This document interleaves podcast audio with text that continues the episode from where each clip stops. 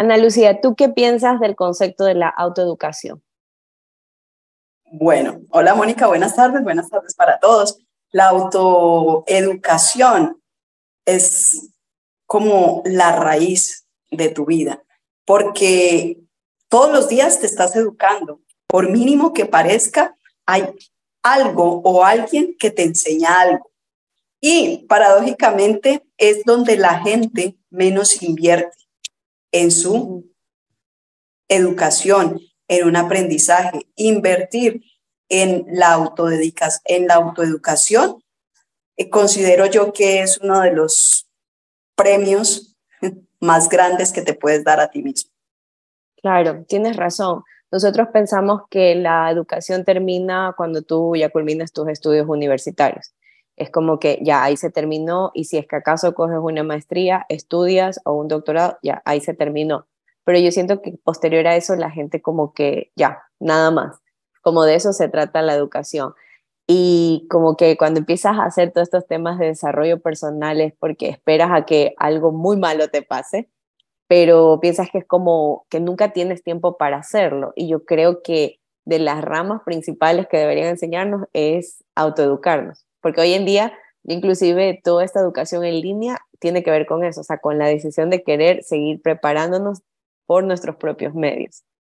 Ah, claro que sí, tú has tocado un tema bastante interesante, la decisión, porque nadie puede obligar a nadie a hacer absolutamente nada de lo que no quiere, ¿verdad?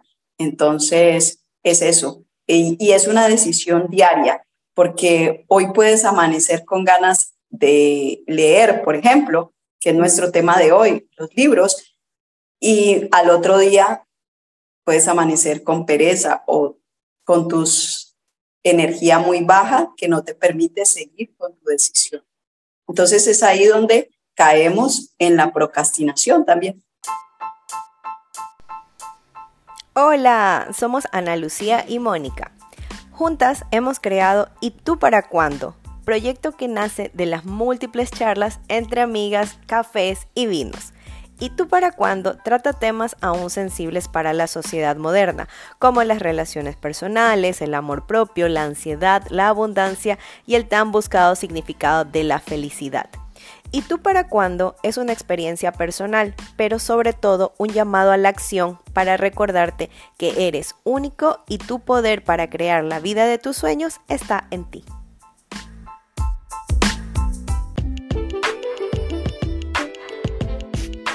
¿Cuál es el libro que más que tú, o sea, que tú volverías a leer y que recomendarías a ojos cerrados? O sea, tu, tu primer libro así. Bueno, no tanto, Mónica, mi primer libro y para todos, sino un libro que a mí me cambió la perspectiva totalmente de vida. Y ese libro se llama Verónica decide morir de Pablo Coelho. es un libro que me he leído. ¿Nunca lo leíste? ¿Nunca lo leíste? no. Verónica, a ver, Verónica decide morir cuenta la, joven, cuenta la historia de una joven de 24 años, ¿verdad? Llamada Verónica, que ella tomó una decisión, acabar con su vida, ¿sí? Porque eh, se vio sumada a un ataque de pánico, ¿listo?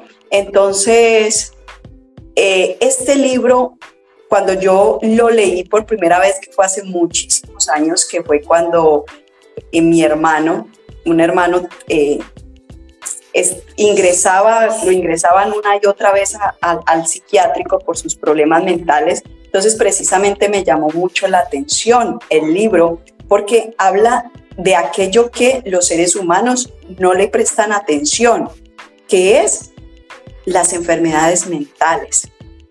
Entonces, este libro me ayudó a mí primero a entender un poco también eh, la enfermedad de mi hermano, pero también me llevó a darme cuenta que cómo esas experiencias de una joven de 24 años fueron tan traumatizantes que la llevaron a tomar la decisión de acabar con su vida.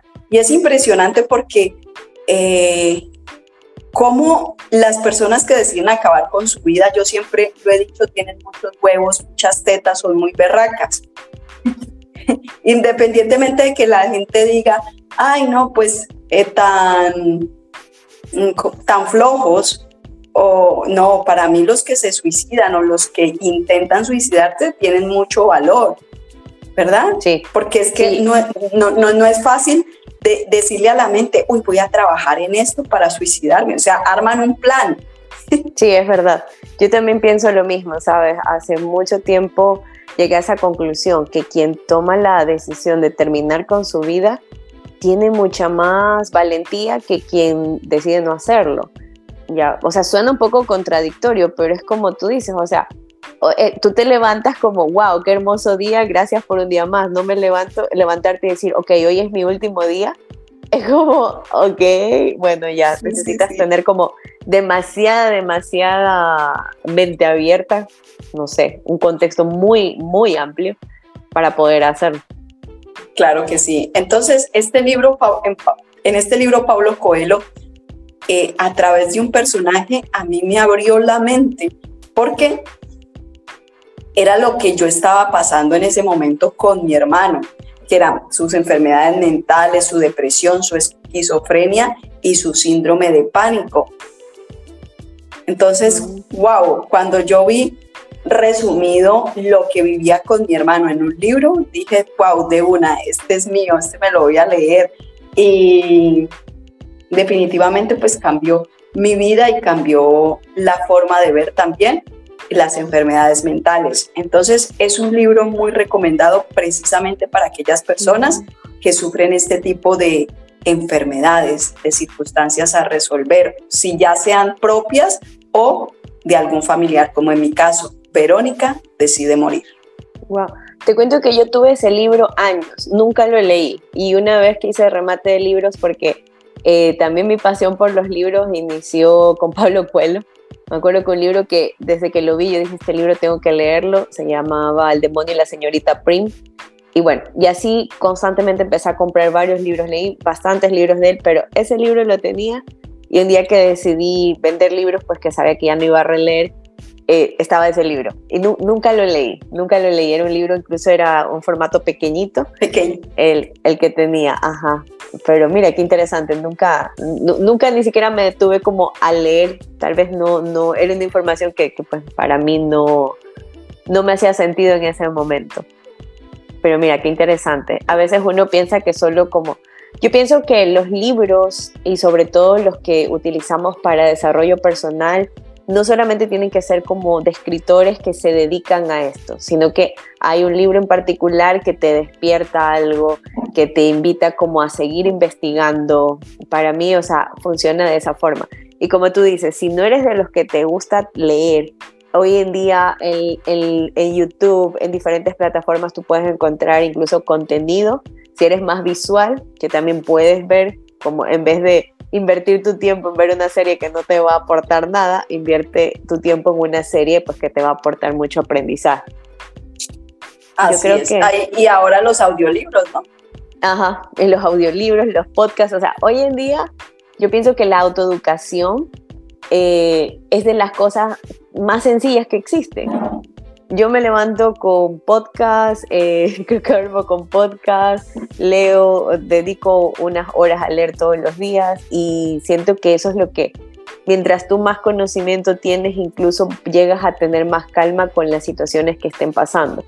Porque sabes que justo hoy día eh, llamé a mi papá para saludarlo y como que le hice un comentario lo que está de, las, de la situación del país, así como, y él me dijo algo que la verdad o sea, me, mm, como, no, no es, o sea, me llena como de, gratitud porque dice, él, yo le digo, bueno, ¿y lo que pasó? Pero bueno, fue como, nosotros no podemos hacer nada contra eso, solo seguir trabajando en nosotros. Y él dijo, claro, contra lo que sucedió ya no podemos hacer nada, la vida sigue y nosotros tenemos como que ser unas mejores versiones. Y dije, wow, o sea, qué, qué bonito comentario, porque pudo haber, en otras ocasiones pudo haberse como metido, enganchado en el papel y, la noticia. Pero siento que cuando una persona decide trabajar en su, en su autoeducación, en su bienestar emocional, eh, uno mismo es, siento como que toda esa información también le va llegando a las personas que están dentro de tu clan. Y papá y mamá pues son los más directos que tenemos. Claro que sí, esto es una cadena que, con, que solo necesita eh, una luz que se encienda para encender las demás. Entonces, eso es lo que pasa en el modo de sanación de una persona.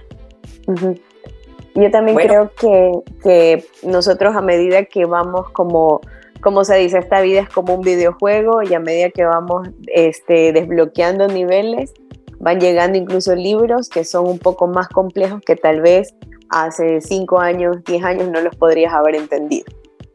Claro. Eh, ¿Y el tuyo, tu primer libro o algún libro que impactó tu vida tanto? Son, yo creo que son dos.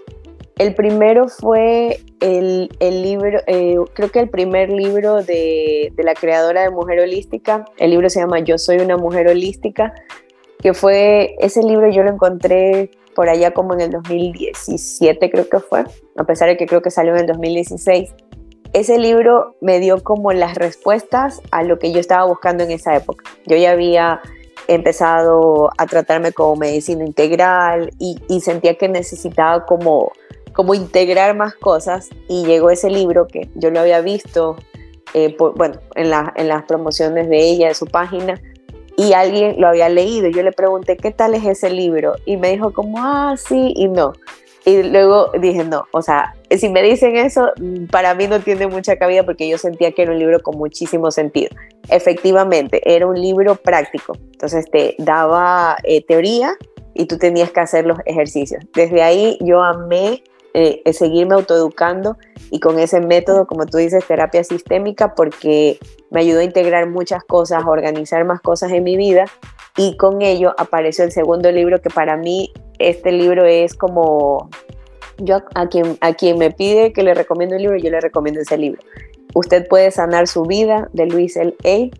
Es un libro que para mí funciona como un diccionario, aparte porque tiene el glosario de las enfermedades más las emociones, la emoción que causa la enfermedad y cómo tú puedes y por qué se da. ¿ya? Entonces para mí ese es como como mi, diccionario de cabecera y, yo cada vez que puedo lo recomiendo, aquí lo tengo.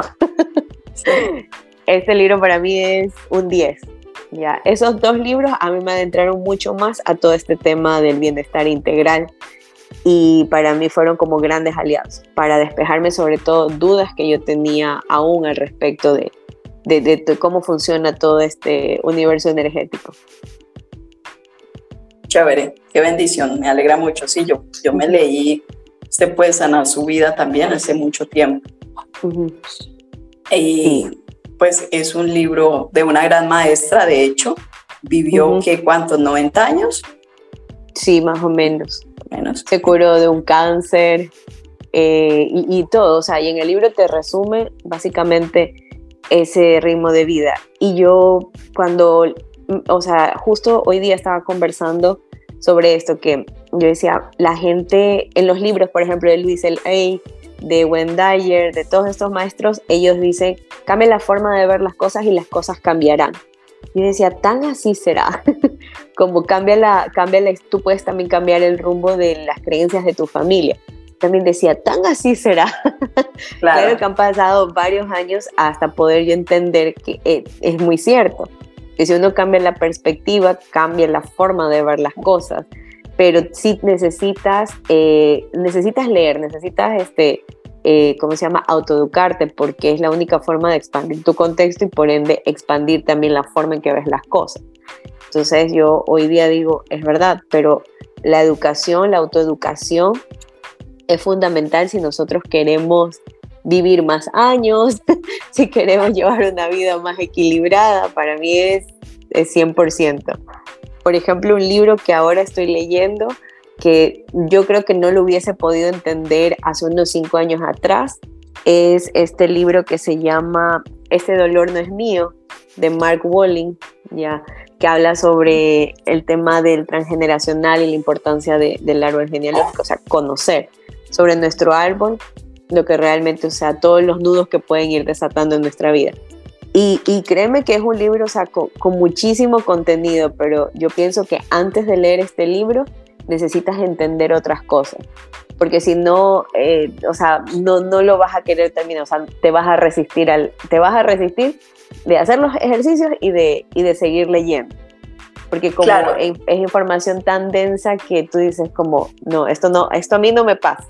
Esto, sí, eh, no, es un libro para aquellas personas que no aceptan que tienen unas heridas emocionales o que vienen de unos traumas desde el vientre materno, es un no es un libro para ellos, ¿sí?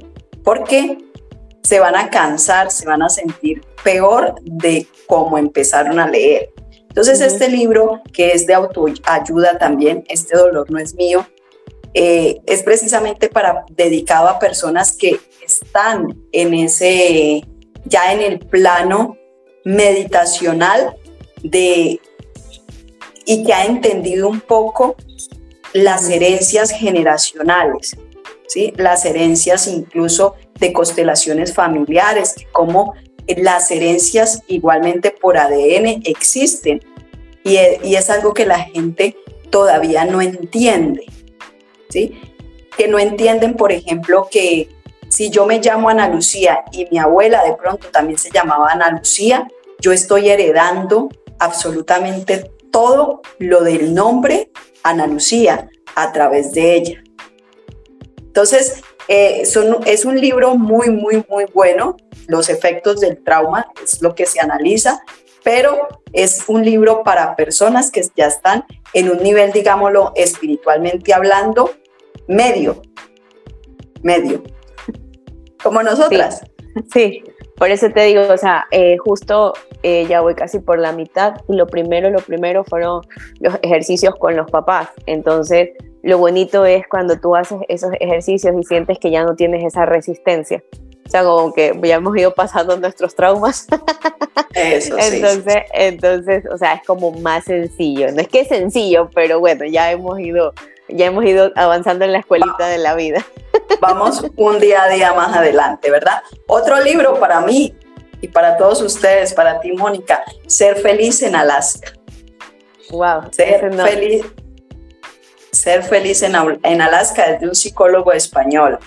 ¿Sí?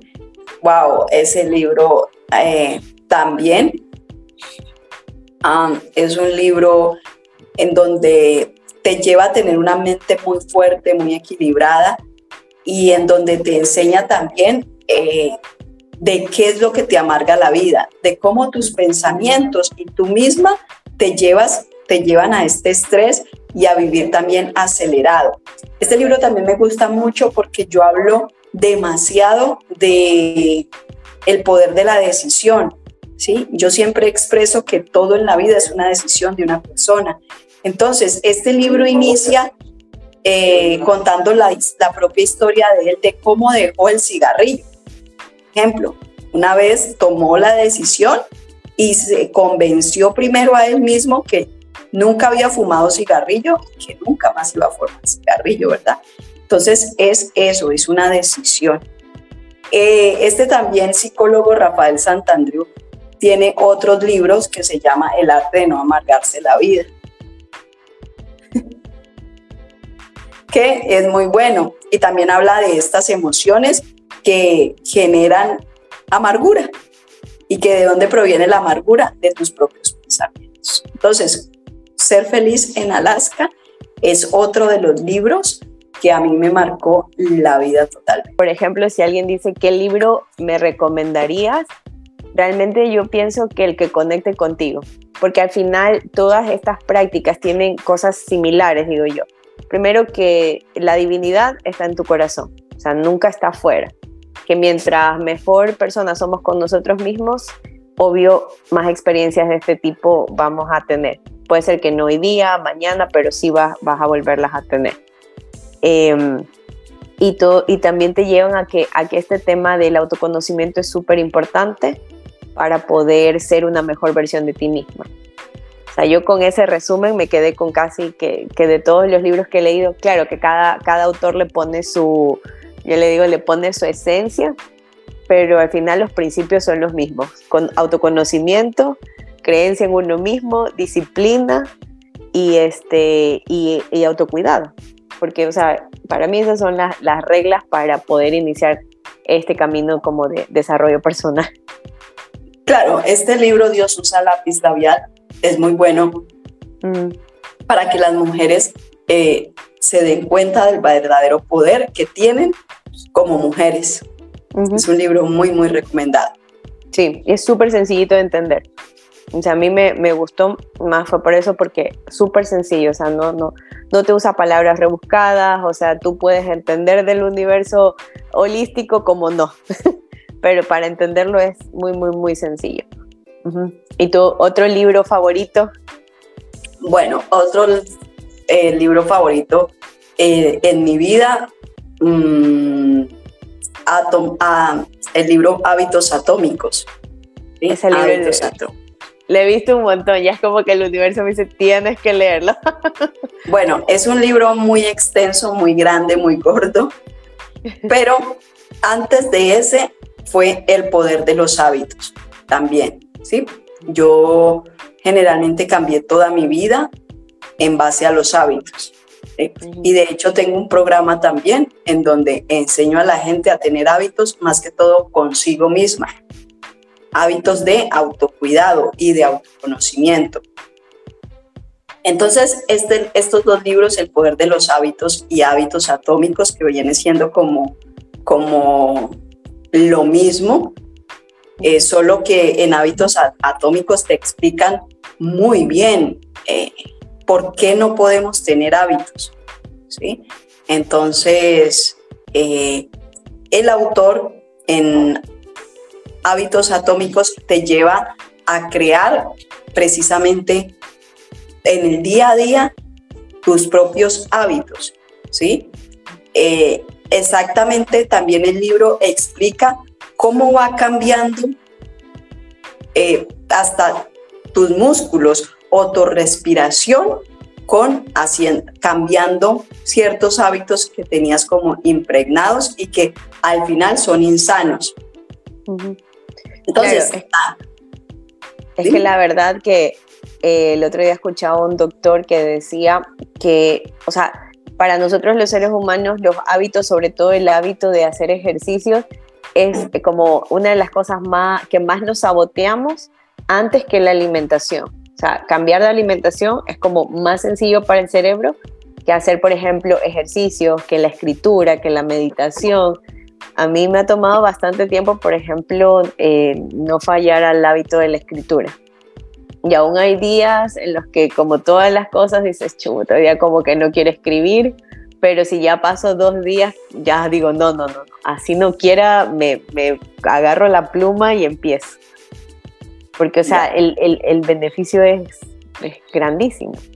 Claro, y por ejemplo, un, uno de los siete hábitos atómicos es algo que tú haces, anotar en una agenda tus actividades, tus objetivos, tu gratitud, ¿sí? O sea, el, el, el libro Hábitos Atómicos, una de las terapias fundamentales que enseña es esa terapia de anotar, de escribir.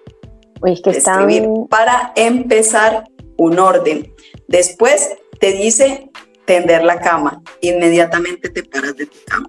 ¿sí? Eso es un hábito que, te, que, le vende a tu mente y es muy sencillo, que le vende a tu mente precisamente orden. Sí.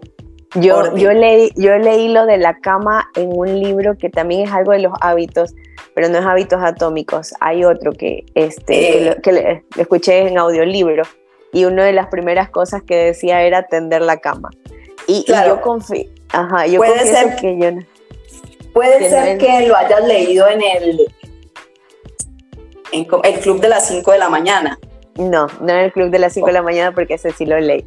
Eh, otro, bueno, no recuerdo ahorita el nombre, pero ahí una de las primeras, como las primeras enseñanzas era este, el tender la cama.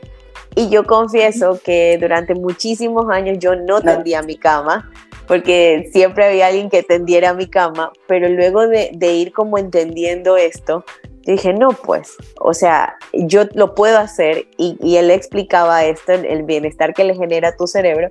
Y hoy en día eh, tiendo mi cama, o sea, me levanto, tiendo mi cama y de ahí ya me, empiezo a alistar y todo lo demás. Y tienes razón, o sea, primero me levanto, agarro mi diario y escribo. Luego ya me levanto, tiendo la cama y ahí sí ya voy a mi baño a cambiarme todas las cosas. pero sí te da una sensación de organización en tu vida. Yo era súper desordenada, yo, yo no puedo decir que era organizada, no, ahora que, que ya soy una mujer adulta, soy una mujer organizada, pero yo de adolescente, mi mamá una vez decía que mi cuarto estaba el fantasma de la suciedad. pero, esa es otra historia de, los espíritus que habitan en tu casa, pero bueno. Eh, y así, o sea, a ese nivel. Pero cuando era adolescente, por ejemplo, ella decía que no arreglara mi habitación porque yo tenía que aprender a arreglar mi habitación. Y bueno, por mí podían pasar días así hasta que yo ya misma me tropezaba con todo y tenía que arreglarla y se siente otra energía.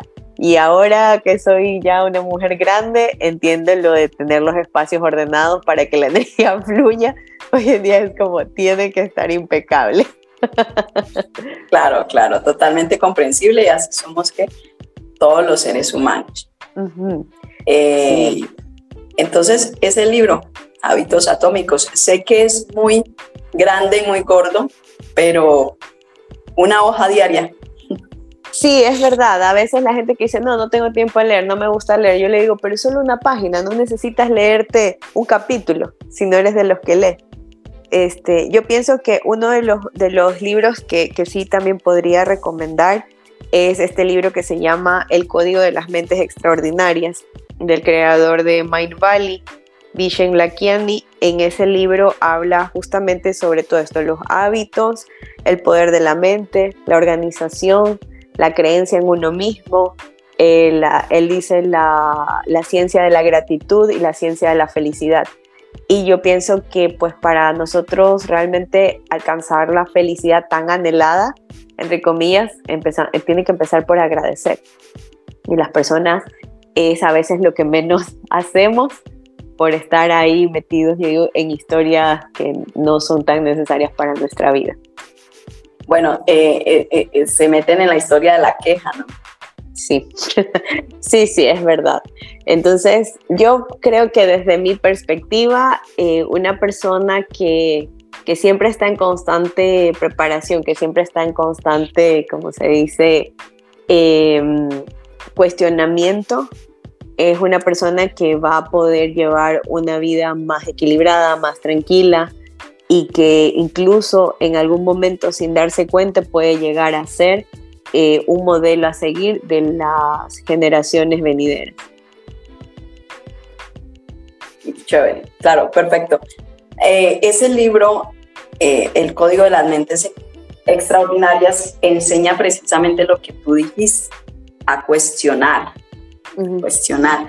Y es donde yo siempre le digo a la gente, pregúntese todo, pero pregúntese en un, en un concepto de para qué a futuro, no del por qué, que también te lo expliqué a ti en alguna oportunidad. El decir, ay, ¿por qué me pasa esto a mí? Te lleva a vivir apegada al pasado. Entonces, el para qué te conduce directamente al futuro. Le estás moviendo la energía hacia un futuro. ¿Para qué me pasa esto a mí? Es más, hasta la, mismo, la misma voz suena diferente. Ay, ¿por qué me pasa esto a mí? Ay, ¿para qué me pasa esto a mí? Sí, es verdad. Este, este libro precisamente es muy, muy bueno y recomendado también por eso, que nos invita a cuestionarnos absolutamente todo. Yo pienso que sí, quien no se cuestiona pues vivirá ahí en sus creencias como dijo alguien, la gente crea sus historias, luego se las cree y luego vive a través de esas historias que legalmente no, no, son la realidad, pero que, que es real. Ahí es donde viene el cuestionamiento, ahí es donde viene la indagación, ahí es donde viene la autopreparación y ahí es donde yo creo que uno puede llegar a tener un autoconcepto bastante favorable de sí mismo y por ende pues vivir una vida bajo esos términos. Claro que sí. Bueno, y ya por último, un súper recomendado. Para que ya lo vayan a comprar ahorita mismo. exacto, exacto. En mi libro, El coraje de decir gracias, gracias, gracias, eh, es mi primer libro ¿sí? por Amazon. Entonces, como la, como la gratitud, lo que tú decías también hace un momento, como la gratitud ¿sí? es ese paso, ese camino hacia la transformación, ¿sí? hacia la bendición, hacia la paz. Entonces, en este libro, El coraje de decir gracias, gracias, gracias, que es mi propia pasión por la gratitud, eh, le di cuento a la gente parte de mi historia, parte de lo que viví, como un incesto que sufrí desde los 5 a los 8 años y también algo que marcó mi vida fue mi divorcio, porque detrás de mi divorcio yo lo perdí absolutamente todo, ¿verdad? Pero cómo precisamente vivir circunstancias o problemas como estos me llevó a descansar, me llevó también a cambiar mi vida, a transformarla y a llenarla de mucha paz, ¿sí? De una paz mm, de corazón y una paz mental, precisamente con el poder de la gratitud. ¿Y por qué gracias, gracias, gracias tres veces? Por el poder del tres, de la simbiología, de lo sagrado, de los números. Y un número de alta frecuencia vibratoria precisamente es el número 3. yo, yo tuve la oportunidad de leer tu libro y la verdad que tiene muchos temas que te hacen a sí mismo repensarte las cosas y bueno, a mí me marcó bastante fue el de la el de la familia, el del árbol de la familia, porque es algo en lo que yo venido indagando ya hace, hace más de un año y, fue como leer y no sé, me llegaron como muchas respuestas y dije, wow, cuando tú te abres a una información, como tu mismo inconsciente también se abre a las respuestas. Yo recomendadísimo tu libro. A mí me Muchas gracias. Ajá. Y el último tuyo, Mónica. Mi último libro, bueno, este es más como, yo digo, eh, ¿cómo se dice? Eh, específico sobre algo que es Luna Roja de Miranda Gray, que habla sobre todo este tema del ciclo menstrual, el por qué conocer las energías, todo esto que suelo hablar en redes, eh, justamente entendí con ese libro, o sea, me ayudó muchísimo a comprenderme más cómo funciona mi energía femenina y cómo sacarle todo el mayor potencial. Ese creo que es un libro, o sea, como muy específico de algo, pero que también te hace cuestionar por qué tenemos incluso tantas dudas, eh, por qué incluso nos reprimimos tanto aún en este siglo todo nuestro potencial femenino. Maravilloso, ese sí no me lo he leído. Sí, es súper es, bueno, este rojito. Ella tiene más libros, pero este de aquí me pareció como más completo. Y de, y de ahí... ¿Y de ahí qué? Y de ahí nace, por ejemplo, eh, el colocar el diagrama menstrual en, mi diario de vida, eh, todo este tema que en el diario encuentras, toda esta ruedita y al final tienes más información, nace de haber leído ese libro y empezar a hacer un trabajo muy personal en el 2020, porque el diario nació en el 2020. Mm, bien, muy significativo entonces para ti. Sí, sí, sí, ese fue como, como quien dice el empujoncito para adentrarme en todo este universo holístico. Chévere, qué bonito. Qué bonito, qué bonito. Bueno, a todos ustedes muchísimas gracias, ¿no, Mónica? Muchísimas gracias por escucharnos. Recuerdan suscribirse, darles like, compartir y recomendarnos. Y este podcast estamos todos los jueves subiendo nuevo contenido. Recuerda que aquí hablamos de creencias limitantes, de temas tabú como la menstruación y también los tan significado, el, el tan buscado significado de la felicidad. Entonces, recuerda suscribirse a este podcast y tú para cuándo. Nos vemos la siguiente semana. Adiós. Bye bye. Muchas gracias.